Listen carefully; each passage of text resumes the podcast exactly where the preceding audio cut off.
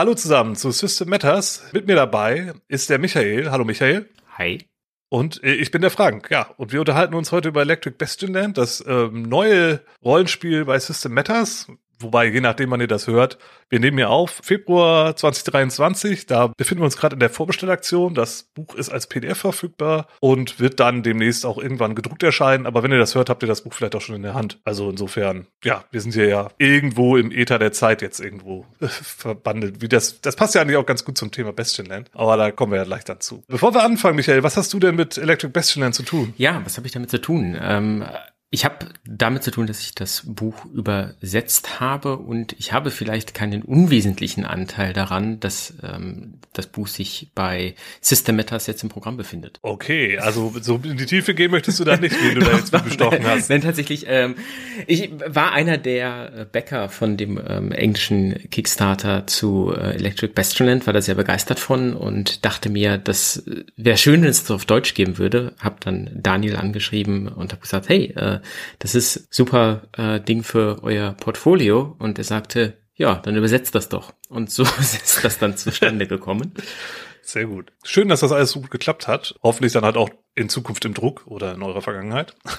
Aber grundsätzlich kann man sich das Spiel ja jetzt auch schon angucken und auch schon spielen und ja, das ist ja eigentlich schon soweit fertig. Aber was ist Electric Bastionland eigentlich? Kannst du mir das mal erklären? Electric Bastionland ist großartig. Das ist der, äh, die einfache Erklärung dazu. Ähm, die etwas längere Erklärung dazu ist, dass es ein Rollenspiel ist, in dem man eine Gruppe von Individuen spielt, die eine gescheiterte Karriere hinter sich haben, hochverschuldet sind und deswegen auf Schatzsuche gehen. Und das findet in einer Welt statt, die ein bisschen anders ist, die ein bisschen seltsamer ist und die eben nicht die klassische Edo-Fantasy-Welt mit äh, Elfen Magierinnen äh, Orks ist, sondern eine ähm, ja etwas bizarrere Welt, die gerade die Elektrizität für sich entdeckt hat und das meiste findet in einer großen, schwer zu fassenden Stadt namens äh, Bastion äh, statt, in dem oder von der aus diese Gruppe unglücklicher aufbricht, um das Glück zu finden und hoffentlich genug Schätze zu sammeln, um die Schulden abzubezahlen. Okay, die Stadt steht schon ziemlich im Mittelpunkt, könnte man sagen. Die Stadt steht ziemlich im Mittelpunkt. Die ist nicht das einzige, was es in dieser Welt gibt, aber sie ist das, die einzige Stadt, die zählt, wie das Buch es selbst beschreibt. Und es erlaubt auch eine Art von etwas, also eine Mischung aus einem klassischer Fantasy mit ähm, urbaner, ähm, urban Rollenspiel, urban Fantasy in dem Rahmen und was sehr spannend ist, in dem Buch auch beschrieben, wie man die Stadt als Dungeon denken kann. Und das gibt dem Ganzen nochmal so einen etwas interessanteren Spin, dass man eben nicht irgendwie durch alte Grabmäler kriecht, sondern dass man sich eben durch eine Stadt bewegt die auch voller Gefahren und interessanter, gefährlicher Begegnungen und Reichtümer stecken kann. Ja, genau. Also, also Steampunk trifft's vielleicht nicht wirklich. Da gibt's andere Settings, die das, glaube ich, eher bedienen. Aber so einen gewissen Touch davon hat's ja auch. Aber auch so einen gewissen Touch, so, so eine Prise Gonzo Weirdness ist da aber auch auf jeden eine, Fall. Wie eine drin, Prise, da ist eine dicke Schippe von drin. das, das, das auf jeden Fall. Also es unterscheidet sich schon recht deutlich von den klassischen Fantasy oder auch den klassischen Steampunk-Settings, die man so kennt. Ja. Aber so Thema wie Industrialisierung und Urbanität findet da auf jeden Fall auch irgendwie statt. Das findet ja, auch drin genau. statt und ähm, es heißt in dem Buch an einer Stelle auch sinngemäß, ähm, wenn du irgendeine Idee hast in der Stadt, wirst du einen Platz dafür finden.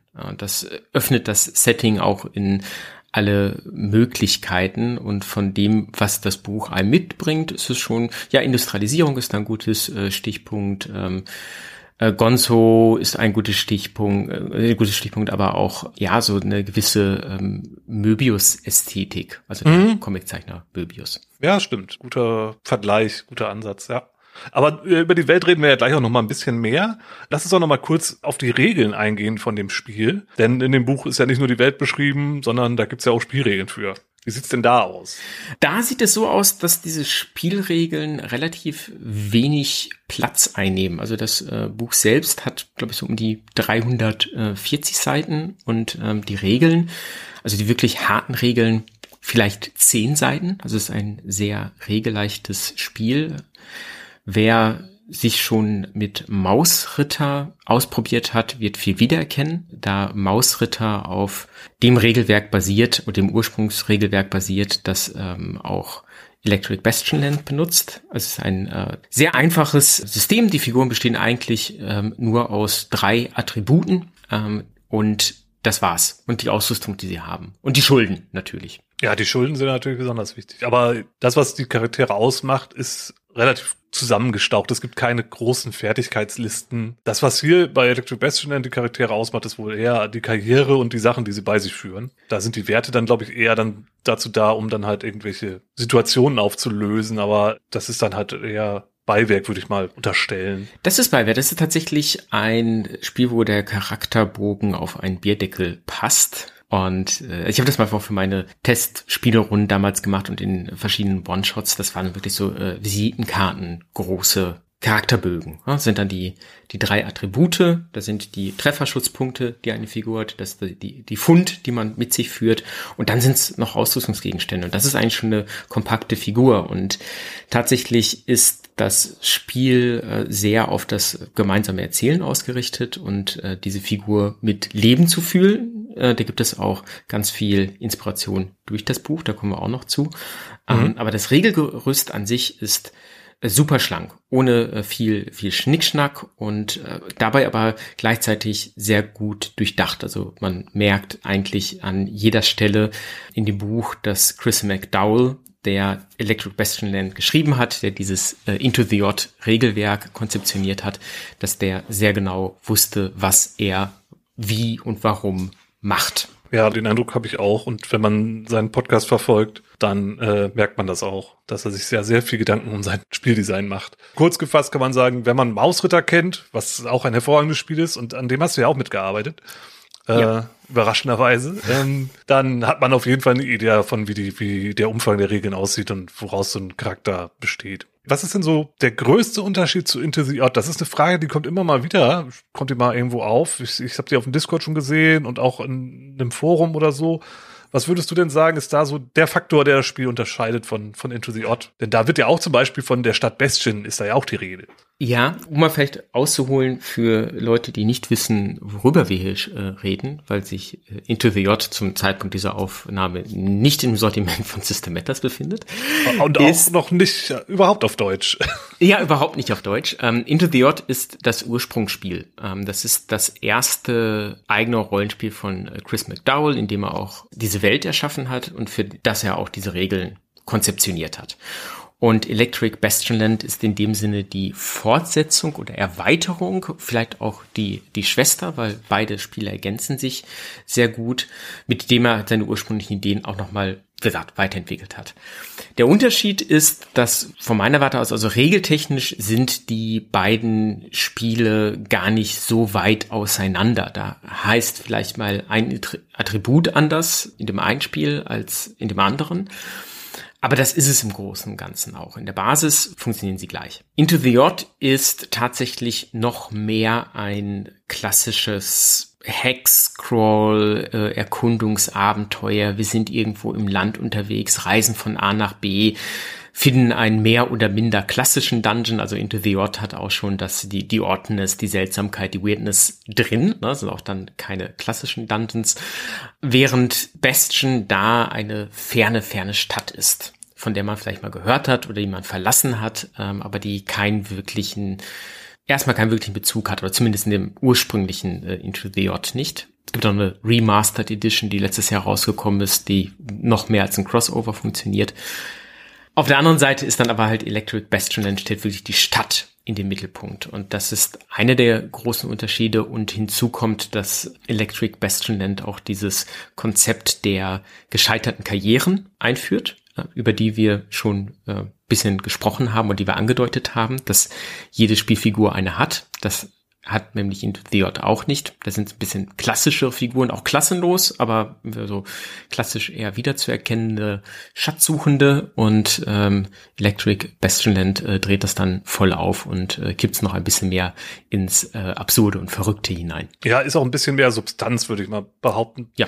Bei äh, Into the Odd ist es ja so, dass man, ich nenne es mal Beruf oder dem, was halt der, die Karriere entspricht, das ist ja nur eine lange Tabelle mit einer, mit einer Auflistung, ähnlich wie beim Mausritter ja auch, mhm. ne, bei der man dann halt irgendwie, weiß ich nicht, der Pilzfarmer ist oder sowas. Und hier sind die Karrieren ja schon mehr ausgearbeitet im Vergleich dazu als zu, zu einem Einzeiler oder so. Sehen wir dann ja auch gleich. Ich glaube, das ist schon, schon ein ganz großer Faktor. Und die ganze Welt drumherum, würde ich sagen, ist auch ein bisschen mehr ausgearbeitet, wobei ausgearbeitet ja auch in Anführungsstrichen zu setzen ist, man kriegt eine Menge Werkzeuge, um die Welt auszuarbeiten. So würde ich es vielleicht eher formulieren. Ja, so kann man es sagen. Also das ist auch ein Konzept von Chris, der sagt, okay, ich mal dieses Bild mit ziemlich groben Strichen. Dazu passt auch das Artwork von dem Buch. Da können wir sicherlich auch noch mal was zu sagen, ähm, das ja auch eher mit feiner Linie gezeichnet ist und einen ganz eigenen Stil hat. Aber wie dieses Artwork lässt Chris auch in der Beschreibung der Stadt ganz bewusst leerstellen und sagt, okay, das Raum für deine Ideen und deine Ideen, die sind der neue Kanon. Ja, genau, so dass jede Gruppe im Grunde ihre eigene Variante von Bestien hat. Genau. Ja, wie gesagt, wir werden, denke ich mal, im Laufe dieser Episode noch ein bisschen ins Detail gehen, wenn wir zu den Bereichen Buch dann kommen. Aber bevor wir damit anfangen, vielleicht noch mal ein paar Worte zu, zu der deutschen Fassung. Wie unterscheidet die sich denn zu der Originalfassung? Sie unterscheidet sich, dass sie, glaube ich, ein leicht anderes Format hat. Ich glaube, dass die deutsche Fassung ist A4 und ich meine, die englische Version ist Letterformat. Ja, das ist dieses, ähm, dieses oder irgendein britisches A5. Format. Ja. ja. Na, es ist auch nicht ganz A5, es ist schon ein bisschen, bisschen, bisschen größer. größer. Ja, also halt wie die Briten auch gerne ihre Bücher drucken. Und ähm, es ist in Deutsch übersetzt. Das sind die Hauptunterschiede zwischen, zwischen den beiden Büchern. Ansonsten haben wir uns bemüht, da einfach sehr nah an dem Original dran zu sein. Wir haben ähm, anders als man es vielleicht von so System Matters Büchern kennt, gar nicht so sehr ins Layout eingegriffen, weil das ursprüngliche Layout einfach schon äh, ziemlich brillant ist. Ähm, es lebt auch sehr von dem Artwork drin. Ich weiß nicht, wie viel ähm, hunderte Illustrationen in dem Buch eigentlich schon drin sind, die alle von einem, äh, von einer Person gezeichnet wurden. Das ist auch in der Hinsicht einfach komplett ähm, in sich geschlossen. Und das haben wir so belassen. Ähm, mhm. Deswegen äh, gibt es da gar nicht äh, so viel Unterschiede. Ich meine, wenn man eine gute Vorlage hat, dann ist das ja auch Quatsch, daran jetzt noch viel rumzuschrauben. Ja. Da gibt's ja auch dieses, äh, ist ja auch ein Fokus auf dieses zweiseitige, dass mal zwei Seiten zusammengehören, wenn man das Buch aufklappt, irgendwie im Kontext zueinander stehen. Das aufzubrechen wäre natürlich auch eine Katastrophe. Das ja, ja das, das wollten wir nicht. Das war tatsächlich ein bisschen die Herausforderung. Also der Vorteil, äh, was uns entgegenkommt, ist, dass äh, Chris sich im Original für ein sehr äh, lockeres Layout entschieden hat. Und er selbst hat ja einen Stil im Englischen, der sehr präzise ist. Also genauso wie die Regeln auf das Wesentliche, ich sag mal, destilliert sind. Und so wie die Beschreibungen ja auch Raum für Interpretation lassen, ist sein eigener Schreibstil sehr auf den Punkt. Und das Ganze dann halt noch in Englisch, was ja auch generell einfach weniger und kürzere Wörter braucht als ja. wie im Deutschen. Und wir haben versucht, das auch im Deutschen zu erhalten, nach Möglichkeit. Das ging nicht immer, weil am Ende sind unsere Wörter länger und der Satz wird dadurch auch länger und man hat mehr Buchstaben ähm, in so einem Absatz. Aber trotzdem konnten wir diesen grundsätzlichen Aufbau, dass man, wenn man umblättert, man hat immer eine Doppelseite vor sich und man hat dann genau diesen Abschnitt, diesen Kapitel, diese Karriere immer auf eine Doppelseite, das konnten wir behalten und das war ein bisschen frickelig, aber da bin ich sehr stolz drauf. Ja, cool. Eine andere Sache, die ja auch der Besonderheit ist, ist ja die Übersetzung. Jetzt könnte man sagen, ja gut, es ist halt die deutsche Fassung, natürlich wird die übersetzt, aber ich würde mal unterstellen, dass das gar nicht so einfach war, denn da sind ja schon eine Menge eigenartiger und merkwürdiger Begrifflichkeiten, die hier verwendet werden. Also auch zum Beispiel die Bezeichnung der Karrieren sind ja doch recht speziell. Da waren bestimmt einige Kopfnüsse dabei, oder? ja, also als ich in meinem jugendlichen Leichtsinn gesagt habe, ja klar, mache ich, übersetze ich euch, kein Ding. äh, ich kann ja Englisch und ähm, ich benutze ja Englisch häufig und dann habe ich angefangen, mich da tiefer mit auseinanderzusetzen, also mit diesem Buch und dachte mir zwischenzeitlich schon so, jo, das ist doch noch mal eine andere Hausnummer als andere Sachen, die ich machen durfte in meinem Leben. Das liegt einmal daran, dass Chris auch einfach Sprache sehr mag und er hat auch ein Fable für äh, eher obskurere Wörter aus dem Englischen und auch Slangwörter. Mhm. Das war schon, äh, und, und halt natürlich, was, was er auch mag, er mag Wortspiele und äh, er mag auch Kofferwörter, mhm. so seine, seine eigenen Schöpfung. Und das war teilweise echt eine Hausnummer, wo ich dann vor einigen Worten lange meditierte, mir dachte so, ja, was meint er damit? Und dann auch das Internet nicht hilfreich war. Also ich hatte einen Vorteil, dass ich einmal im Zweifelsfall, also gerade bei so Kofferwörtern oder Wörtschöpfung, dass ich Chris direkt fragen konnte. Und dann so, hm, ich habe einen Verdacht, was meinst du eigentlich damit? Und er so, ja, das, das und das und das. Und da habe ich erfreulich oft richtig gelegen, manchmal auch komplett falsch.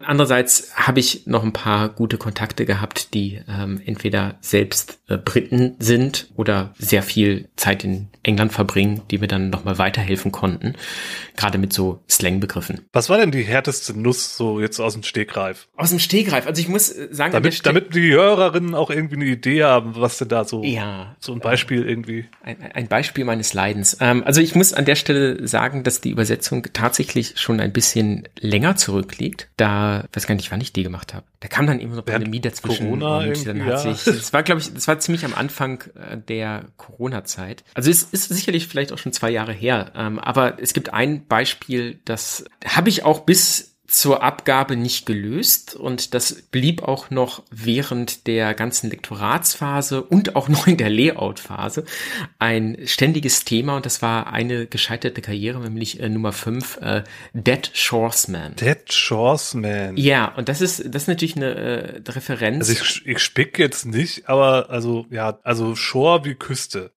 Ja, genau. Und das hat halt äh, Referenzen auf ähm, so, so viele, äh, so viele Ebenen Ebenen. Ähm, und es geht aber eigentlich um eine Person, die gestorben ist und äh, ihren Weg zurück ins äh, Diesseits gefunden hat. Aber niemand glaubt ihr, dass sie tot war und alle, die man einst kannte, sind auch längst verstorben. Das ist das Konzept dieser. Ja, da bin ich jetzt auch nicht drauf gekommen bei dem Titel. So, und dann, äh, dann guckt man so, okay, es so, da hat man zwischendurch überlegt, so, ist es ein toten Fischer, passt auch nicht, ist es, also wir haben irrsinnig, irrsinnig viele, ich weiß gar nicht, wie viele Ideen wir da irgendwie rumge, rumgesprungen haben und äh, dann am Ende, jetzt ist es die Angeschwemmte. Ah. Also, ne, okay. halt irgendwie eine, offensichtlich eine, eine Leiche, die äh, an die Küste angespült wurde. Eine Wasserleiche.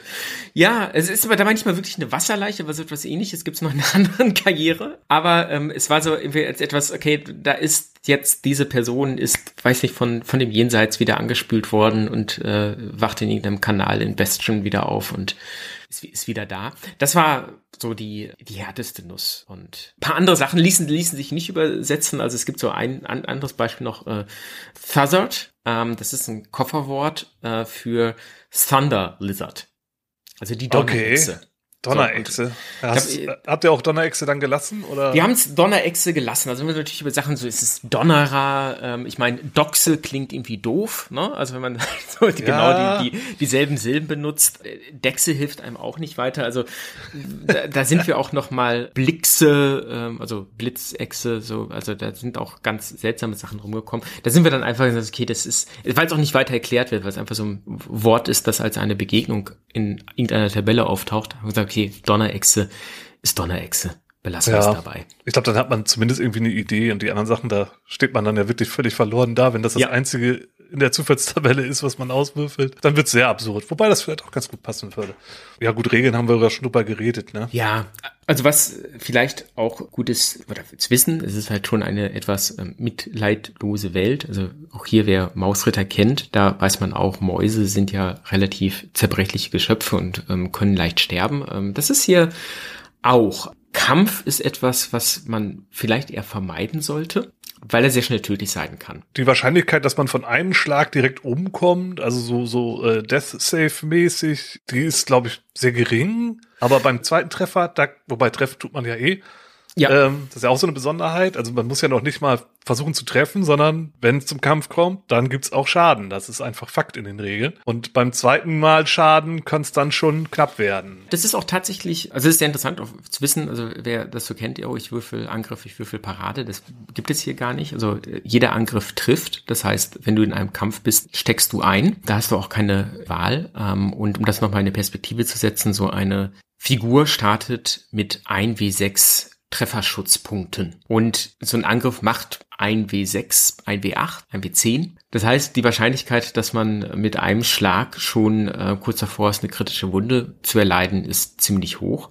Sorgt für zwei Sachen, die ich so in verschiedenen Spielrunden erlebt habe. Also sowohl für Electric Bastion Land als auch für Mausritter. Es sorgt einmal dafür, dass Kämpfe in der Tat sehr schnell sind. Also ich habe es noch nicht erlebt, mhm. dass ein Kampf länger als drei Runden ging, bevor irgendeine Seite entweder erledigt war oder geflohen ist. Und das andere sorgt dafür, dass tatsächlich Kämpfe nicht unbedingt die bevorzugte Option sind, um ein Problem zu lösen. Und das macht SpielerInnen sehr schnell sehr kreativ auf eine spannende Art und Weise. Ja, da sieht man dann, glaube ich, auch die Verwandtschaft zu OSR in, in dem Spiel, ne? weil das wird ja auch gerne dann so ein bisschen ja, New School wird das ja gerne mal eingeordnet, also diese ganzen Intro-Spiele. Ja. Da sind zwar mechanisch völlig andere Sachen als die Klassiker, aber vom Feeling her ist da schon eine gewisse Verwandtschaft da und Kämpfe sollten vermieden werden und Würfelwürfe auch. Ist halt so eine Prämisse, die kann man, glaube ich, sowohl für Electric Bastion Land, Mausritter als auch Swords and Wizardry ansetzen. Ja, definitiv. Das ist, glaube ich, noch ganz wichtig. Ja, aber ich glaube, dann haben wir die wichtigsten Dinge zu den Regeln so an sich, glaube ich, auch gesagt. Da können wir mal dann den Haken dran machen. Aber eine Sache, die ja noch ein sehr großer großer Fokus in dem Spiel ist und ja auch mit den größten Teil in dem, in dem 340 Seiten einnimmt, sind ja die 100 Karrieren, die wir ja haben. Die Berufe, die die Spielfiguren bekommen. Es sind äh, nicht nur 100 Karrieren, sondern es sind äh, ein paar mehr, weil es für manche so eine A-B-Variante gibt. Dann gibt es irgendwie 36a, 36b, man kann sich aussuchen. Es ich funktioniert. Glaub, es ein paar Gastautorinnen, ne? Gab es da, die ja, da es Karrieren da beigesteuert haben. Richtig. Und im Grunde ähm, funktioniert es so, man würfelt sich so seinen Charakter aus am Anfang. Das geht dann auch relativ schnell. Man würfelt mit drei wie sechs die drei Eigenschaftswerte aus. Wie wär's denn, wenn wir das einfach mal machen? Ich, ich meine, das ist ja, das okay. ist ja schnell erledigt, oder? Also das, äh, das, das ist schnell erledigt. Dann machen wir es dann. Dann, machen wir das einfach. Pass auf, ich habe ich hab hier zufällig habe ich hier meine meine Würfel liegen. Einmal alles auskippen und dann so. Ich nehme mir da jetzt meine Würfel und dann nehmen wir mal drei wie sechs und ja. dann würfel ich einfach mal meine Fertigkeit. Wie heißen die denn? Was ist denn das erste, was ich auswürfeln muss? Äh, das erste ist Stärke. Okay, dann würfel ich mal meine Stärke. So, 3 w 6, alles addieren, da habe ich 11. Okay, Stärke 11. Notierst du das? Ja, ich für Buch. Super. Dann als zweites Geschicklichkeit. Geschicklichkeit. Oh, nicht so gut. 5, 6, 7, 8. Okay. Und dann haben wir noch Charisma. Charisma. Na, das sind 14. Wow, okay. Das ist nicht schlecht. Und dann noch zwei andere Sachen, die du auswürfelst. Das ist aber mit W6. Dann würfelst mhm. du einmal äh, ein W6 Trefferschutzpunkte aus. Okay. Das sind fünf. Das ist auch ganz okay. anständig. Das ist anständig. Und dann hast du noch zu Beginn ein W6 Neufund in Kleingeld. Da habe ich drei. Okay, also ist ungefähr so äh, genug, um sich ein Sandwich von zweifelhafter Qualität zu leisten. Also auch nicht viel. Und ich habe ja eigentlich auch Schulden. Du hast, das kommt noch hinzu, das kommt noch hinzu. Aber das ist eigentlich schon alles, was du als Charakter erst einmal hast. Und mhm. jetzt gucken wir, welche Karriere du hast. Und zwar gibt es eine Tabelle und in dieser Tabelle vergleichst du den niedrigsten Eigenschaftswert mit dem höchsten. Was ist denn der niedrigste? Niedrigster ist Geschicklichkeit 8. Okay, und der höchste war? Der höchste war 14. 14, okay. Damit hast du äh, die gescheiterte Karriere Nummer 50. Ich äh, blätter mich hier mal eben. Ja, das, als, als wenn ich's, als wenn ich's äh, so gewollt hätte. Äh, genau die Mitte getroffen, das ist ja nicht schlecht. Das ist Wissenschaftsmystik. Mystikerin. Ähm, oh. Die Vergangenheit besteht aus nichts als Lügen. Auf diesen modernen Pfaden wartet eine verborgene Wahrheit. Das heißt, du versuchst die Wahrheit durch Wissenschaft herauszufinden. Und dann hast du dadurch halt noch irgendwie ein paar andere Sachen. Also erstmal bestimmt die jüngste Person am Spieltisch die Schulden der Gruppe. Mhm. Bist du alleine, ähm, also schuldest du, äh, also die ganze Gruppe schuldet ähm, 10.000 Pfund. Und in diesem Fall schuldet ihr diese 10.000 Pfund dem Restaurant Flex Ihr steht bei jedem seriösen Restaurant im Bastion auf der schwarzen Liste, bis ihr abbezahlt habt. Oha. Das ist auch schon mal direkt so ein kleiner Story-Prompt, aus dem man auch ähm, schöne Sachen machen kann. Also man weiß auch, äh, wem man Geld schuldet und das sind auch in der Art schon fast NSCs oder kleine Szenen. Also da kann man äh, viel draus machen als Spielleitung. Ja, da krieg ich halt direkt schon, ne, okay, also da sollten auf jeden Fall in irgendeiner Form Restaurants auftauchen. Jetzt, ne? Also das ist ganz klar, weil gibt ja Konfliktpotenzial. Ja, richtig. Da könnte, da könnte könnte vielleicht schon der ähm, erste Schatz verborgen sein, den ihr aus einem Restaurant, oder der Zugang zu da, wo der Schatz verborgen ist, befindet sich ja im Restaurant. Schon hat man irgendwie einen ersten Plothook. Dazu besitzt du, äh, jede Figur, jede Karriere hat so eine kleine Startausrüstung, ähm, und zwar einen Keramikstab. Das ist ein sperriger Stab, der ein W6 macht. Und dazu hast du noch Klebstoff und Lösungsmittel. Kann ja ein bisschen Klebstoff schnüffeln. ja. Sehr gut. Und der, der Rest von deiner Figur hängt von den anderen Sachen ab, die du ausgewürfelt hast. Also mhm. ähm, du hast ähm, drei Pfund, hast du gesagt. Drei Pfund habe ich, genau. Okay, das beantwortet die Frage, wo siehst du die Wahrheit verborgen? Und zwar äh, siehst du die Wahrheit in Korrosionsmustern verborgen. Und aus aus diesem Grund besitzt du noch zwei Fläschchen mit Säure. also ich habe einen Keramikstab, der nicht auf Chemikalien reagiert, das steht da extra bei. Ja. Ich habe Klebstoff, Lösungsmittel und zwei Fläschchen Säure. Also Richtig. ich habe schon so, so ein gewisses Bild von so einem Doc Brown als Chemiker. Ja, und jetzt äh, kommt aber noch hinzu, äh, was hast du hervorgesehen? Weil du bist ja nicht nur der Wissenschaft, sondern auch der Mystik verpflichtet. Und das hängt jetzt von deinen Trefferpunkten ab. Das ist mhm, das war Fünf, genau. Schutzpunkt. Und äh, du hast vorhergesehen, die Sternenmenschen werden uns holen. Und deswegen trägst du ein Sternsymbol bei dir.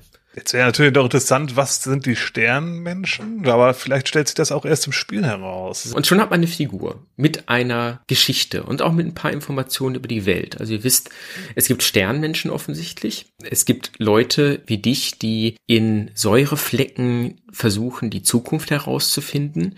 Und es gibt ein ziemlich gut vernetztes Restaurant in der Stadt, irgendwie so eine Kette oder so ein Franchise. Ja. Also es steht ja Restaurant Flex. Das kann man ja jetzt beliebig auslegen. Entweder ein sehr mächtiges Restaurant, das aber mit, wovon irgendwie alle abhängig sind oder so. Oder so eine Kette wie McDonalds oder so oder andere Fastfood. Äh, ja. Wir keine Werbung machen. Ne? Burger King gibt's auch noch und Taco Bell und, ne, ihr wisst schon.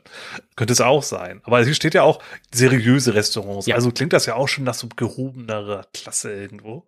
Gibt auf jeden Fall schon ein ganz gutes Gefühl dafür, in welche Richtung sich das entwickeln könnte. Und ich sag mal, so eine Restaurantküche, eine Menge Lösungsmittel und Säure, wer weiß, was man da so anstellen könnte. ja, das stimmt. Und das, äh, also das Schöne ist, es gibt halt auch zu jeder Karriere eine Illustration. Und in allen kleinen Runden, die ich mal dieses Spiel geleitet habe, sind die sonderlichsten Figuren zusammengekommen. Und man hat eigentlich auch eine richtig große Auswahl. Wenn man irgendwie durchrechnet, du hast äh, diese 110, 115 Karrieren, die es ungefähr sind. Und die, selbst wenn wir jetzt dieselbe Karriere auswürfeln würden, wir würden beide bei der 50 landen, aber ich habe ähm, eine andere Fundzahl ausgewürfelt und ich habe andere Trefferschutzpunkte mhm. ausgewürfelt, dann ähm, ist vielleicht für mich die ähm, Wahrheit in elektrischen Glühlampen ver borgen und ich habe ja vorgesehen, dass man unseren Augen nicht trauen kann und habe deswegen immer eine Augenbinde bei mir. Und schon sind zwei unterschiedliche Figuren. Das trifft vielleicht auch eher auf die Illustration zu. Da sieht man ja so eine vermutlich weibliche Gestalt mit einem sehr großen Hut, der das Gesicht fast vollständig bedeckt. Und sie hat einen Koffer in der Hand und da ist eine Glühbirne drinne und noch irgendwas. Den hält sie geöffnet, den Koffer. Drumherum sind einige schemenhafte Gestalten und ganz interessant rechts in der Ecke so eine kleine gedungene Gestalt mit so einer Kapuze auf. Sieht so ein bisschen aus wie so ein Java aus Star Wars. Ja, vielleicht mit ein bisschen Übergewicht, aber. ja, genau, so übergewichtiger Java. Ja, ja, ja, genau. Aber das ist schon, und da zeichnet sich ja auch schon wieder ein ganz interessantes Bild von der Welt. Das Artwork ist ja auch echt toll. Also um da vielleicht noch mal ganz kurz drauf einzugehen, da gibt's ja zu jeder Karriere gibt's halt meintest ja auch gerade schon, so eine Illustration. Und da gibt's ja auch schon immer eine Menge zu entdecken und Inspiration draus zu ziehen, obwohl die halt auch sehr eigenen Stil haben. Ja, das ist alles von äh, Alex Sorensen ähm, gezeichnet, der das durchgängig illustriert hat. Und was ich besonders spannend dran finde, also das, jedes Bild ist potenziell ein Plotaufhänger. Jedes, also in jedem Bild ist noch irgendwie ein Detail versteckt, aus dem man was aus der Welt herausziehen kann. Ähm, also das Buch benennt es auch an der einen Stelle, sagt so, äh, nutze alles, was irgendwie hier drin ist und das Gebäude, was du in dieser einen Illustration auf dem Hinter im Hintergrund siehst, ist vielleicht dein nächster Abenteuerschauplatz. Oder ähm, mhm. die gescheiterte Karriere, die nicht ausgewürfelt wurde, ist vielleicht dein nächster NSC. Und alles hat aber so einen sehr ähm, filigranen Stil. Es ist mit sehr dünnen Linien gezeichnet und in fast schwarz-weiß gehalten mit einigen gelben Farbakzenten hier und da und ansonsten sehr äh, weiße, graue, schwarze Flächen. Das, das vermittelt schon eine Atmosphäre, die dich, also mir geht es zumindest so und ging es dann auch so, als ich das Buch damals das erste Mal in den Händen hatte.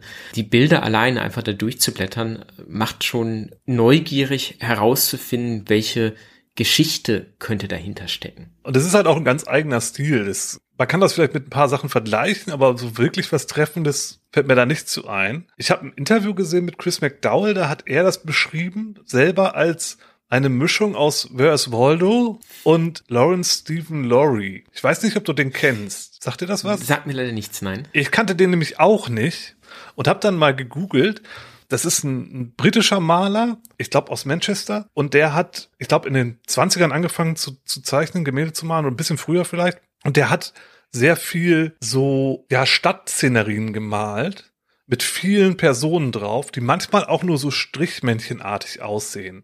Es ist ein sehr eigener Stil, sehr trist, sehr, ja, auch ein bisschen deprimierend. Ja, man hat auch sehr so diesen Manchester, ne, so du hast so diese äh, Backsteinhäuser und diese Fabriken und große Plätze und Leute, die dann irgendwie zur Arbeit gehen und irgendwelche Zäune und ja, so ein bisschen, bisschen industriell mhm. Stil. Ja, muss man sich mal angucken. Also äh, kann ich empfehlen. Da bin ich halt auch nur über das Interview gekommen. Dachte mir, okay, muss ich mir anschauen. Mit Where's Waldo kann ja jeder was mit ja. anfangen, aber Lawrence Stephen Lovery. Da muss ich auch nochmal gucken. Und man, man erkennt das auf jeden Fall wieder. Was halt einfach super spannend daran ist, und ähm, das hat Chris auch mal in einem anderen Interview gesagt, also für ihn war auch so die Frage, als er damit angefangen hat, also Into the Yacht war, war ein Erfolg und er wollte dann halt irgendwie mehr machen und Leute wollten, dass er mehr macht.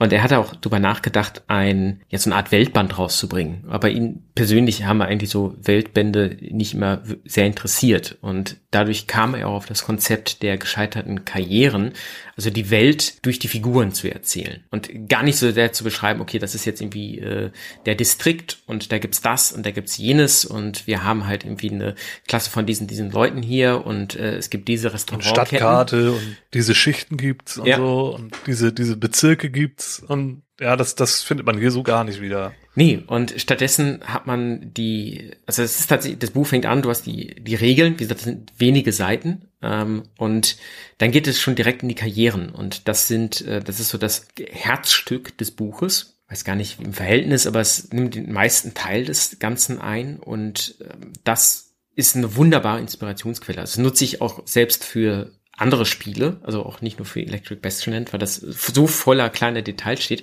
Und die, das von vorne nach hinten zu lesen oder auch einfach willkürlich mal mit dem W100 eine Karriere auswürfeln und die dann lesen und dann wieder die nächste auswürfeln und lesen, das gibt dir so, ähm, so ein Gefühl für die Welt, als würdest du anfangen, Puzzle zu legen, ohne das fertige Motiv zu haben. Und oh, das ist ein schöner Vergleich. Und es, es ist wie ein 1500 Teile Puzzle, wo du aber nur 620 von hast.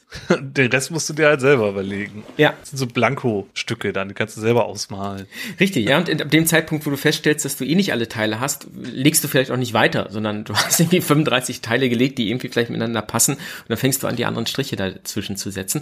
Und so ein bisschen ähnlich ähm, ist, das, ist das Spiel, also das Electric Bastionland. Ja, ich glaube auch, dass gerade wenn man jetzt in der eigenen Gruppe die Karrieren auswürfelt, das sagt halt echt schon eine Menge darüber aus, was hier jetzt eigentlich eine Rolle spielen wird, was hier in der Welt wichtig ist, zumindest für die Charaktere. Und das, das trifft das auch ganz gut mit dem Weltbeschreibung durch die Figuren. Es gibt auch keine Stadtkarte. Wir meinten ja vorhin auch schon am Anfang, sind wir darauf eingegangen, also man kriegt eine Menge Werkzeuge, mit denen man halt die Stadt ausgestalten kann und auch andere Bereiche dieser Welt. Aber es gibt halt nichts konkret, wirklich so und so ist es. Bis auf so ein paar Kleinigkeiten die halt mal so als Rahmen festgelegt werden. Ein Faktor sind ja immer diese Prinzipien. So hat Bestien ja selber auch drei Prinzipien und die gelten ja so als Grundsatz für die Stadt. Ich lese einfach mal vor. Also das sind die drei Prinzipien. Alles ist hier, alles ist kompliziert und alles wird geteilt. Das sagt auch schon eine Menge aus, finde ich. Kriegt man dann halt auch schon so ein Gefühl. Also alles ist hier, klar, ne? Also irgendwo hier in der Stadt wird man für jedes Problem eine Lösung finden, würde ich mal behaupten. Oder eine Ansprechpartnerin oder so. Äh, man muss halt nur suchen und dann kommt man ja direkt zum zweiten Punkt. Alles ist kompliziert. Also wenn du ein Problem hast, dann könnte es sich als sehr kompliziert herausstellen, das zu lösen. Ja. Und ich meine, Schulden also, sind ja ein Problem, ne? Also nicht mal Probleme müssen kompliziert sein, alles ist kompliziert. ja, genau. Selbst die Schulden können kompliziert sein als, ja. als solche. Ja, und alles wird geteilt. Da würde ich jetzt mal unterstellen, ja, also Besitz spielt ja schon eine Rolle. Besitz spielt eine Rolle, aber es ist, es ist auch in dem Sinne, dass äh, alles ist Teil von etwas anderem. Also nichts, mhm. nichts existiert für sich. Also die Spielfiguren existieren zusammen und äh, sie existieren schon in dem Kontext von jemandem, dem sie das schulden. Und du gehst nicht einfach, also du gehst zu einem Ort hin, um vielleicht etwas herauszufinden, aber ähm, dieser Ort oder diese Person, die du aufsuchst, die befindet sich nicht im luftleeren Raum. Die existiert in einem Kontext, in einem urbanen Kontext. Das heißt, die liegt an einer Straße und in dieser Straße ist vielleicht nicht nur das eine Geschäft, was ihr aufsucht, da sind noch nie andere Geschäfte und vielleicht gibt es da eine Konkurrenz mit dem Geschäft andere Straßenseite. Oder was ist nochmal mhm. mit diesem Restaurant Flex und warum dürfen wir dann nicht rein. Also es ist, alles ist in der Hinsicht Teil von etwas anderem. Alles ist irgendwie miteinander verbunden und alles, was du findest, benutzt vielleicht nicht nur du. Ja, das ist ja zumindest mal eine Sache, die festgelegt ist. Es gibt noch ein paar andere Sachen, aber vielleicht gehen wir auch noch mal drauf ein. Es gibt ja nicht nur die Stadt. Ja. Es gibt ja auch noch andere Bereiche. Ich meine, wir haben ja eben schon gehört, es gibt anscheinend auch Sternenmenschen, also spielen die Sterne ja auch irgendwie eine gewisse Rolle.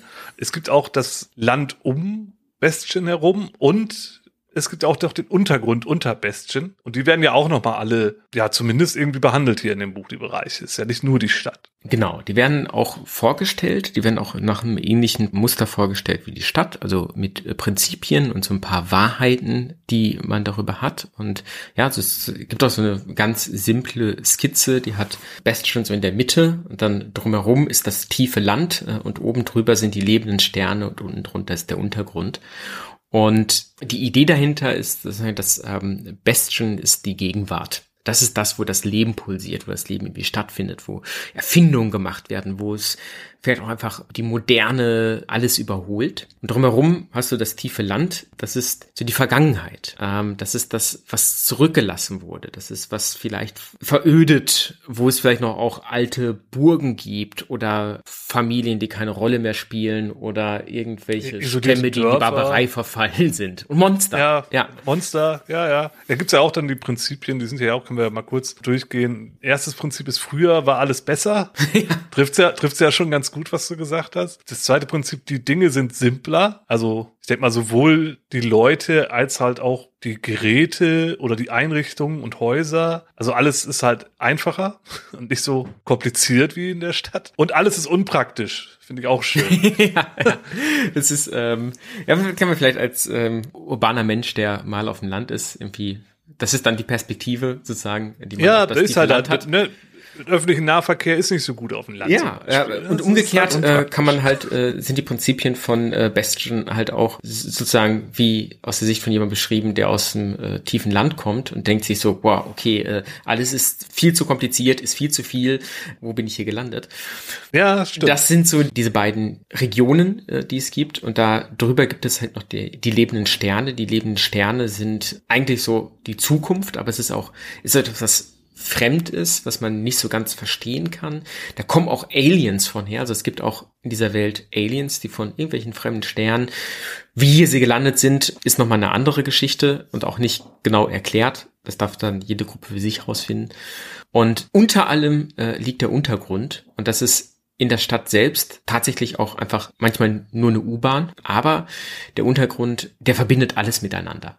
Ähm, also mhm. die Prinzipien, ne? Also er, er ja, genau, das ist das erste Prinzip.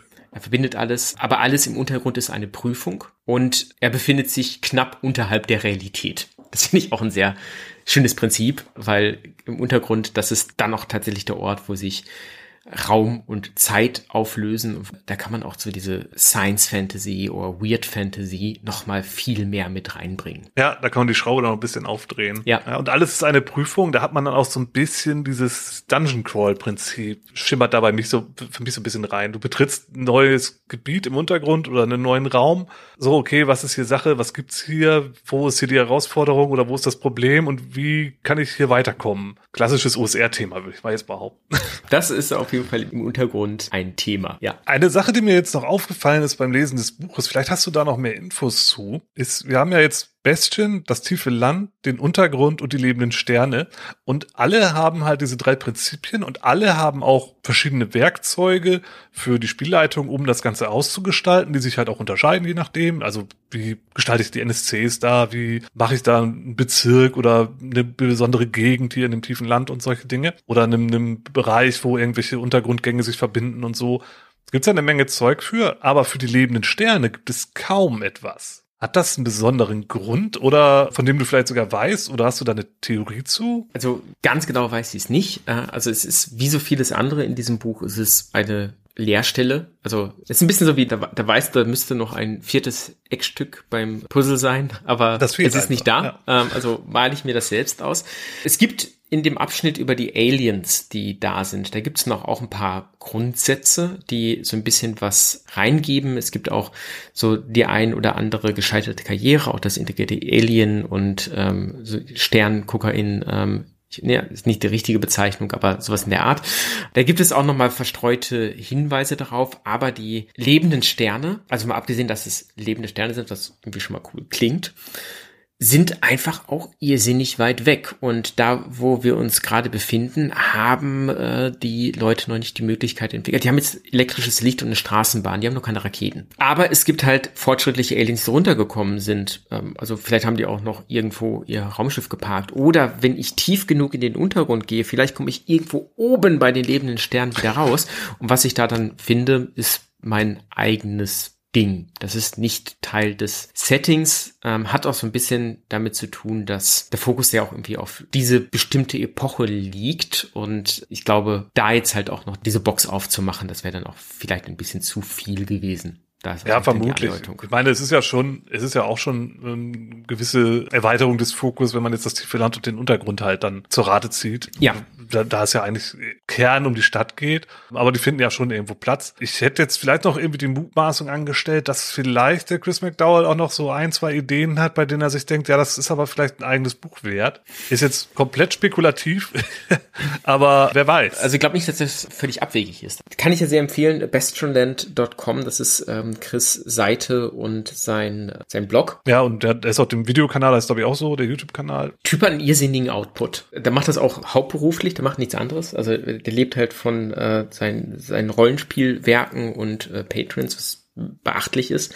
Und der haut sehr viele Dinge raus und äh, beschäftigt sich auch mit sehr vielen Projekten. Also hat mittlerweile auch einen Playtest gestartet für Mystic Bastionland, was nochmal so die, sagen wir, eher klassische Mittelalter-Erweiterung dazu ist. Natürlich auch mit verschiedenen Twists. Also als das tiefe Land noch eine Bedeutung hatte. Und ich erinnere mich, dass ich irgendwann mal vor, ähm, auch zu dem Zeitpunkt, als ich das übersetzt habe, da war in seinem äh, Blog auch ein Thema, so in Richtung Science Fiction zu gehen. Und ich kann mir gut vorstellen, dass die lebenden Sterne vielleicht so was wie so ein äh, Backdoor-Pilot Pilot sind, die mal gedacht waren, okay, vielleicht mache ich auch irgendwann mal ein äh, Futuristic Bastionland oder den Odd Planet. Bastion Space. Ja, so. ja genau. Into, into the Space. Ja. ja, er hat sich ja dann am Ende ja doch eher jetzt für Fantasy in Anführungsstrichen entschieden, da ja jetzt den Fokus drauf zu legen. Aber wer weiß, was für Ideen er da noch bekommt. Ja, stimmt. Ein anderer großer Teil in dem Buch sind ja auch noch die zahlreichen Zufallstabellen. Da gibt's ja auch einige. Also wir sagten ja schon, dass es hier viele Werkzeuge gibt, um halt die Welt zu gestalten. Es gibt ja zum Beispiel auch Werkzeuge dafür, wie man halt so Bezirke, so Karten selber baut mit bestimmten Bereichen und Verbindungen und so. Das ist ganz nett. Das sieht dann am Ende auch so ein bisschen aus wie so ein U-Bahn-Plan. Das steht auch im Buch drinne. Äh, das ist wirklich so. Also diese U-Bahn-Pläne mit verschiedenen Farben ne, und dann Kreuzungen und Zwischenstationen und Abzweigungen. Da kriegt man dann ein ganz gutes Gefühl für, für das Gebiet, in dem sich die Gruppe dann bewegen könnte. Aber es gibt ja auch unglaublich viele Zufallstabellen und da sind ja auch einige etwas absurdere dabei. Was ist denn so deine Lieblingstabelle, die dir ja direkt jetzt so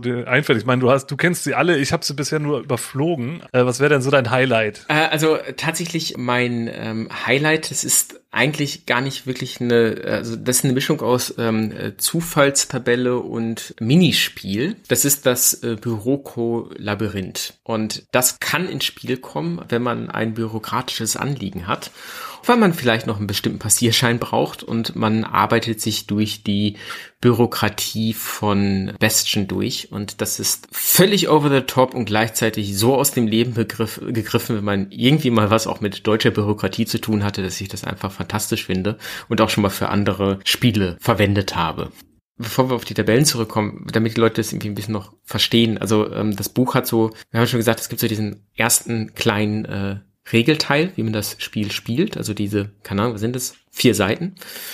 Ähm, ein bisschen mehr, wenn man noch Ausrüstung mit dazu zählt. Und dann gibt es diesen riesigen Teil von äh, 220 Seiten mit äh, gescheiterten Karrieren. Das ist so von 340, so ein beachtlicher Teil. Und dann folgt ähm, bisschen was für die Spielleitung. Und ähm, das ist eigentlich mit die brillanteste Pamphletsammlung zum Thema Spielleitung, die ich mitgelesen habe in meinem Leben. Also klar wirft es halt Schlaglichter auf, was gehört zu Bastion dazu und was sind so Prinzipien von eigenen Bereichen. Aber eigentlich ist das eine riesengroßes Sammelmappe an, an hilfreichen Tipps, an äh, Ideen, an Leitfäden und halt an diesen Zufallstabellen. Und da hat ähm, damals in dem ursprünglichen Kickstarter äh, waren, war diese Anhänge, das ist das, äh, in Deutschland haben wir das äh, Skurrilikon genannt, das sind so etwa die letzten 40, 35 bis 40 Seiten des Buches. Da hat er ganz viel, was noch so in seiner Schublade war, in dieses Buch hineingefügt. Das waren die Stretch Goals damals, wenn ich mich richtig erinnere. Und da findet man äh, fantastische Tabellen, also auch halt diese äh, bürokratische, dieses bürokratische Labyrinth, von dem ich gesprochen habe. Da findet man aber auch Tabellen dafür für die neueste Hutmode. Oh, da kenne ich jemanden, der sich da sehr drüber freuen würde. Oder äh, was gibt es vielleicht für noble Waffen, die man noch finden kann, wie den Disziplinierstock oder den Handbrenner oder den Blütenkapper. Das ist fantastisch und da gibt es einfach oder 34 gute Fallen. Also das Ja, für, genau, das habe ich, hab ich auch direkt gesehen. Ja, es gibt einen Artikel über Kampf und Tod und Kuriositäten, also auch so klein, das sind nicht immer alles Zufallstabellen, es sind auch zum Teil einfach kleinere Artikel oder ja, so Beispiele für Setting-Elemente oder Bereiche oder wie, wie, gesagt, das mit der Bürokratie, was du gerade meintest, ist ja auch nicht nur eine Zufallstabelle, sondern halt schon irgendwie so ein, ja, ein Ort ist vielleicht zu präzise, aber halt eine Idee für einen Ort. Also da, da gibt's ja noch ein paar, es gibt ja auch Beispiele für Untergrundbanden und Mietlinge gibt's hier ja. auch. Und äh, das ist dann halt auch mehr als jetzt nur so eine Liste an, an Schlagwörtern, sondern da steckt dann auch ein bisschen mehr drin. Dann gibt's dann halt auch Werte und vielleicht eine kleine Mechanik dazu oder halt auch ein bisschen mehr Content einfach. Aber die sind meistens immer so ein bis drei Seiten lang. Aber das ist halt wirklich so, äh, das passt aber auch in diesen, ähm, also diese, sagen wir, gewisse Willkürlichkeit, die da drin hängt. Äh, die passt auch zu dem Buch. Und gleichzeitig äh, diese kurzen Texte in sich machen sie aber Sinn. Und sie machen auch Sinn, dass sie in diesem Buch drin sind. Sie sind halt aber vielleicht nicht nach einem Muster sortiert, was man auf den ersten Blick erkennt. Ähm, das passt aber auch wiederum zu dem Setting und zu dem Spiel. Ähm, ja, eine Sache, die ich halt sehr spannend finde an diesen ganzen Werkzeugen, die da halt so bei sind und den Beispielen und den Artikeln und so, das ist ja so ein bisschen im Gegensatz dazu, so leicht im Konflikt zu diesem Play to Find Out Gedanken. Das ist ja eigentlich schon wieder eine gewisse Art von Vorbereitung, ne? Wenn ich mir vorher halt meinen U-Bahn-Plan zeichne und mir zusammenbaue aus verschiedenen Elementen und hier mir aus, mich aus der Zufallstabelle bediene, mir, keine Ahnung, hier diese Untergrundbanden und Fallen aussuche. Das ist ja zum Teil dann doch zu verstreut oder ähm, zu, zu umfangreich, um dass man das mal eben on the fly in, in, während der Spielrunde sich mal eben rausnimmt. Mit ein paar Dingen kann man das bestimmt, aber ich, würde mal behaupten, einige Teile der Werkzeuge sind halt vielleicht doch eher so gut zu gebrauchen, wenn man erstmal vor der Runde sich mal kurz hinsetzt und dann damit ein bisschen beschäftigt. Und das ist ja eigentlich eine Sache, da habe ich gar keinen Bock mehr drauf. Also ich persönlich. Ich kenne das noch von früher, ne? Hast du deine Cthulhu-Kampagne und dann musst du das erstmal alles äh, dich durch den Fließtext quälen und machst dir deine Notizen und bereitest dich Stunden vor. Und von den fünf Stunden Vorbereitung sind dann nachher drei Stunden Spielzeit, die rauskommen. Aber ich glaube, hier ist es dann doch, also hier hätte ich da, glaube ich, schon Bock drauf. Das macht schon neugierig, weil das einfach ganz anders funktioniert. Ja, und es funktioniert vor allem äh, in, in beide Richtungen. Also du kannst dich da richtig reinwühlen. Du kannst halt irgendwie deine Stadt machen und du kannst aber auch genauso gut wirklich mit fast null Vorbereitung ähm, reingehen. Klar, wenn du vielleicht das Buch mal gelesen hast und ein bisschen dich wohlfühlst in der Stadt und dann triffst du, sitzt du mit drei, vier Leuten zusammen und lässt die ihre Figuren auswürfen, ihre Karrieren, guckst, was haben die für Karrieren, wem schulden sie das Geld und ähm, setz dich mal kurz fünf Minuten hin. Und du brauchst ja nicht viel. Also klar, man kann halt irgendwie einen sehr äh, detaillierten äh, Plan zeichnen. Ich habe auch schon mal für so eine Distrikt so ein äh, U-Bahn-Netz mit, weiß ich nicht, äh, 20 Haltestellen, von der vielleicht drei angespielt wurden in den Abend, aber es existierte dann. Habe ich mich auch schon mal irgendwie so Nachmittag mit hingesetzt. Aber genauso gut ähm, kannst du einfach da drin improvisieren. Und da sind auch diese Tabellen fantastisch dafür. Also diese Funkentabellen, also Funken, weil ne, elektrische ja, Geistesblitz. Geistesblitz, aber auch ist ja eine elektrische Stadt, also ist es ein Funke. Das sind W20-Tabellen mit zwei Spalten. Man würfelt zwei W20, man kriegt sozusagen zwei Prompts und diese beiden Funken kombiniert man miteinander. Und die haben ja auch schon ganz oft das, das Leben leicht gemacht. Und man kann dieses äh, Buch auch gut nutzen für Play to Find Out. Das geht auch. Mhm. Also, ähm, okay, du brauchst irgendwie einen, ähm, ein sonderbares Artefakt, das sie finden. Okay, ich würfel ähm, ein W100, nehme eine zufällige Karriere, äh, würfel ein W6 und guck, was hat diese Karriere so in ihrem Startangebot mit dabei und ah, guck mal, das ist ein super weirdes Artefakt, das gebe ich jetzt mal raus. Oder ich lasse einfach mal die Spielfiguren loslaufen und ich sage, ihr wisst, ihr habt einen Auftrag und ihr habt ein Gerücht gehört, wo geht ihr hin? Und so kann man es auch spielen. Hauptsache, man hat so die Prinzipien äh, im Kopf und die sind hier ein bisschen anders als bei PWDA. Hier sind sie dann eher so, macht das möglichst kompliziert und dann geht's. Ja, aber das ist ja eigentlich genau das Richtige. Kann man sich das so machen, wie man möchte. Also entweder Buch auspacken, Charaktere auswürfeln und los geht's oder zu Hause hinsetzen und U-Bahn-Plan zeichnen, Orte ausstatten, NSCs sich zusammenbauen und dann das Ganze vorbereitet an den Spiel zu springen. Das, äh, ich glaube, das Spiel bietet da für beide Geschmäcker genug Ausprägung. Ja, total. Also auch gerade, wie du es sagtest, mit dem, äh, mit dem Untergrund. Du kannst auch dir einen äh, super bizarren Dungeon vorbereiten, der vielleicht durch äh, alte U-Bahn-Schächte oder neue U-Bahn-Schächte führt, anstatt durch irgendein ein Grabmal, durch das du dich durchfühlst. Ähm, und dann hast du da vielleicht statt äh, Skelette irgendwelche Cyberman-artigen Wesen langlaufen. Aber ja, das geht für beide und das macht halt dieses Buch auch so spannend. Über das eigentliche Spiel, glaube ich, auch hinaus. Eine Sache, die ich noch gerne kurz ansprechen möchte, ist das Thema mit der Bevölkerung. Das ist ja auch ein etwas umfangreicherer Abschnitt in dem Teil über die Stadt. Da gibt es ja auch ein paar Zufallstabellen und Hinweise. Wir haben kurz vorhin über die Aliens ja auch gesprochen, was halt ein Teil der Bevölkerung ist. Der Großteil der Bevölkerung sind Menschen. Das ist, glaube ich, schon so gesetzt. Das sieht man ja auch an der Verteilung der äh, Karrieren. Ich würde mal behaupten, dass über 90 Prozent der auswirfbaren Ka äh, Karrieren ziemlich klar eher menschlicher Natur sind. Oder widersprichst du da? Ähm, da widerspreche ich nicht. Also Menschen oder menschenähnlich oder etwas, was an, an Menschen rankommt, vielleicht mit einem surrealen ja. Twist. Es gibt ein paar Ausnahmen. Ich, ich nenne mal den braven Hund.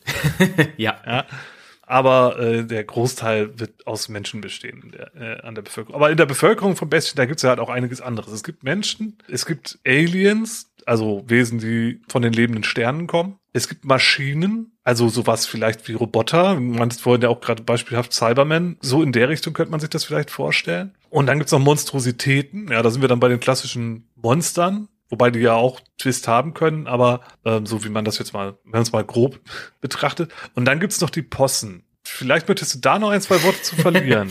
ja, also die, äh, die Possen äh, sind eine großartige Ergänzung dazu. Ich, äh, ich liebe Possen. Die Kurzerklärung ist, äh, Chris McDowell sagt ja immer selbst, so seine Inspiration für die Possen waren äh, die Muppets. Aber äh, im Grunde sind es aus so einer Art, ja, ich sage auch ganz gerne ähm, Pinocchio Tiere. Mm. Also es sind ähm, Geschöpfe, die vor allem irgendwie aus äh, Filz und Schnur und Holz äh, bestehen und irgendwie mit mit äh, Leim zusammengehalten werden. Äh, sie sehen immer irgendwie aus wie Tiere, was dafür sorgt, dass Kinder sie sehr lieben und echte Tiere sie echt hassen. Ähm, aber aus irgendeinem Grund sind sie lebendig. Und sie versuchen manchmal menschlicher als Menschen zu sein. Es gibt im Ganzen so eine Theatralik. Auch eine ja, Theatralik ist genau das Stichwort, ja. finde ich. Ja, die haben ja diese drei wichtigen Grundsätze.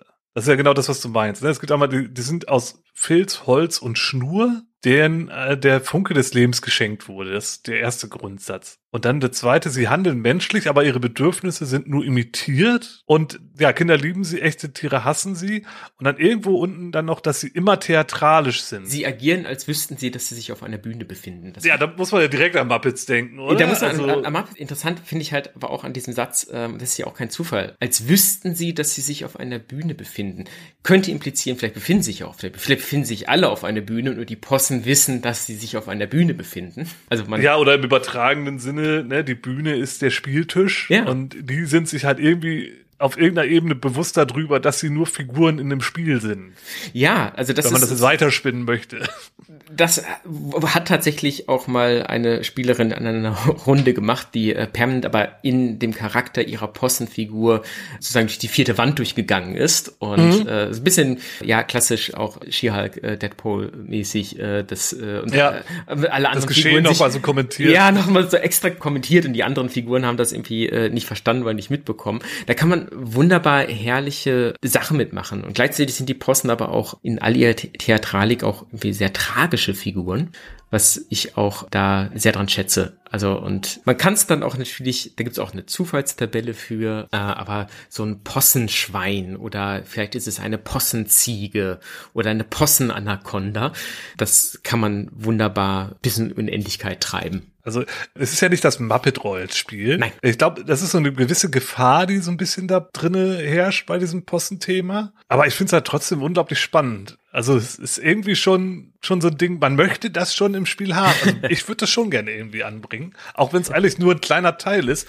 Im Buch selber werden die Posten über eine Doppelseite behandelt. Also an sich, natürlich gibt's da hier und da nochmal Verweise darauf und es gibt auch eine Karriere dazu. Aber so einen großen Fokus hat das Thema eigentlich gar nicht. Aber es ist halt irgendwie, finde ich, doch schon so speziell, dass ich das auf jeden Fall in meinen Runden haben möchte. Und man ist immer die Frage, in welchen Dosen setzt man es ein? Ähm, ja, klar. Und es ist auf jeden Fall etwas, was ich ganz gerne auch einsetze, auf jeden Fall für so eine erste Kennenlernrunde. Da muss ja nicht irgendwie fünf verschiedene Posten durchs Bild laufen, aber auch mal irgendwie die Begegnung mit einer Posse ähm, einzuführen oder es einfach nur mal so im Hintergrund fallen lassen oder in einem Gespräch mit einer Nebenfigur das gibt schon mal noch ein anderen, anderes Verständnis für die Besonderheit des Settings. Ja, ja, oder halt auch, wenn halt immer wieder von, von dieser miesen Ratte geredet wird.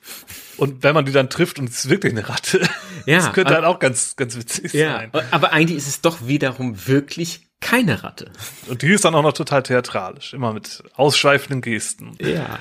Ich habe tatsächlich noch ähm, irgendwie äh, ein Thema, was vielleicht ganz interessant ist, ähm, in Hinsicht mit Possen auch. Ähm, wurde ja auch mal erwähnt, es gibt ja für die Vorbestellenden ja auch noch ein Extra. Und ja, wenn, genau, stimmt. Das wenn, wenn ihr das später hört, habt ihr das vielleicht auch mit dem Buch, das ihr vor Monaten schon vorbestellt habt, auch bekommen. Wenn nicht, ist es auch etwas, was in einem zukünftigen Zeitpunkt auch schon erschienen sein wird und dann auch käuflich erworben werden kann. Aber, Jetzt hast du aber die Leute genug auf die Folter gespannt. ja, nein, wir, wir, planen noch tatsächlich noch ein kleines Extra und zwar sind wir da im genauen Umfang, unterhalten uns gerade noch ein bisschen, aber es gibt von Chris ein Abenteuer, das Gefängnis der Wurmkönigin, das wir auch übersetzen dürfen und das ich in der Gegenwart dieser Aufnahme und in der Gegenwart, in der du das hörst, auch schon übersetzt habe. Wir haben aber noch ein paar andere Ideen, um das ein bisschen, ein bisschen noch zu erweitern. Ähm, mhm. Und müssen ein bisschen gucken, wie weit wir das äh, erweitern oder ob wir noch irgendwie das in einer anderen Form veröffentlichen. Es wird was Wildes sein. Also wir haben ja schon über diese Struktur von dem äh, Skurrilikon äh, gesprochen, dass da verschiedene Sachen beisammen sind. Also es wird da nicht einfach ein ein Abenteuer sein oder eine Abenteueranthologie. Das wäre halt irgendwie unpassend für ein Buch wie dieses. Aber wir möchten gerne, das ist so wie mein Anliegen, ähm, allen Leuten, die nach Bastion aufbrechen, um ihre Schulden zu begleichen, auch noch ein paar weitere Inspirationen an die Hand geben. Eines davon ist dieses Abenteuer von Chris. Da kommen auch Possen drin vor und der Untergrund. Ja, dann dürfen wir ja gespannt sein. Aber es wird dann vermutlich auch noch ein bisschen ergänzt, höre ich daraus. Mit anderen ich, Inhalten. Mich hat's dann schon ein bisschen geritten und äh, dann nochmal ähm, jetzt kurz vor der äh, Drucklegung auch nochmal in das Buch einzutauchen und auch nochmal so nach letzten Fehlerchen zu suchen, um von vorne nach hinten reinzugucken. Auch mit ein bisschen Abstand. Ich habe es jetzt in letzter, in jüngster Zeit tatsächlich auch nicht gespielt. Stand jetzt ein bisschen geduldig in meinem Bücherregal. Aber das hat nochmal äh, die Lust an diesem Setting geweckt. Und jetzt da sind ein paar Ideen daraus entstanden, die ich ganz gerne teilen möchte. Und jetzt äh, müssen wir noch herausfinden, in welcher Form, ob das halt Teil äh, dieses, dieses Add-ons ist, weil das Abenteuer, Abenteuer klingt so groß. Äh, in dem Stil von Electric Bastion Land ist das auch eher kurz. Deswegen überlegen wir gerade, wie wir das vielleicht noch ein bisschen mit Material ergänzen. Ah, sehr gut. Da können wir uns ja noch auf was freuen. Beziehungsweise, vielleicht habt ihr es ja auch schon in der Hand, wenn ihr das hört. Vielleicht wisst, schon äh, wovon wir hier so spekulativ die ganze Zeit so irgendwie drumherum eiern. ja, genau. Aber es ist, äh, wir haben auch das Go von Chris, dass wir eigenes Material erstellen dürfen. Und äh, cool, das würden wir halt gerne ausnutzen. Also es ist tatsächlich, das hat äh, Chris auf seinen Blog geschrieben, für ihn ist es so ein bisschen, bisschen abgeschlossen. Das steht so für ihn. Wir haben ja schon angedeutet, dass er sich was anderem zuwendet äh, mittlerweile, einem, einem neuen Projekt. Aber ähm, er hat da kein Problem mit, wenn wir auch noch eigene Sachen raushauen und das machen wir ja gerne. Super, okay. Ich glaube, dann machen wir die wichtigsten Sachen durch. Dann bleibt uns ja nur noch zu sagen, bestellt schön vor oder nach, je nachdem. Ja. Spielt Bastionland, probiert's aus, baut euch Karrieren, zahlt eure Schulden ab, ärgert eure Spielleitung und lasst die Posten in Ruhe. Die können da auch nichts für. Ist ja schön gesagt.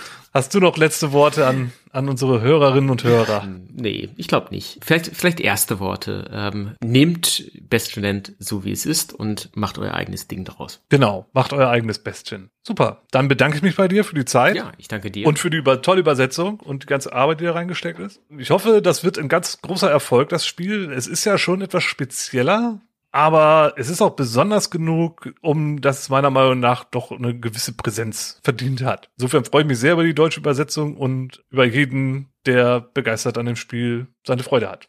Schaut mal rein. Also von mir bis dann. Ja, schaut euch auch den Blog von Chris an. Und ja.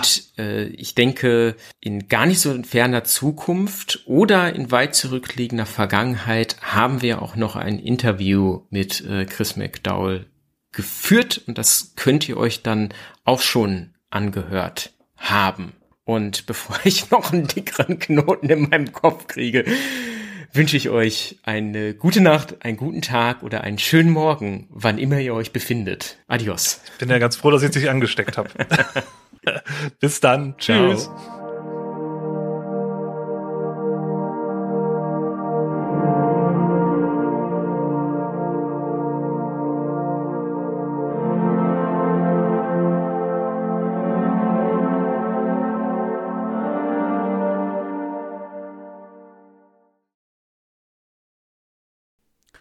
Intro und Outro wurden von Kirk Osamayo gemacht. Und zwar findet man das Stück On a Blimp, die Ambient-Variante, im Album Season 1. Und das Ganze steht unter Creative Commons Lizenz. Vielen Dank fürs Zuhören und wir hören uns beim nächsten Mal wieder. Bis dann. Tschüss.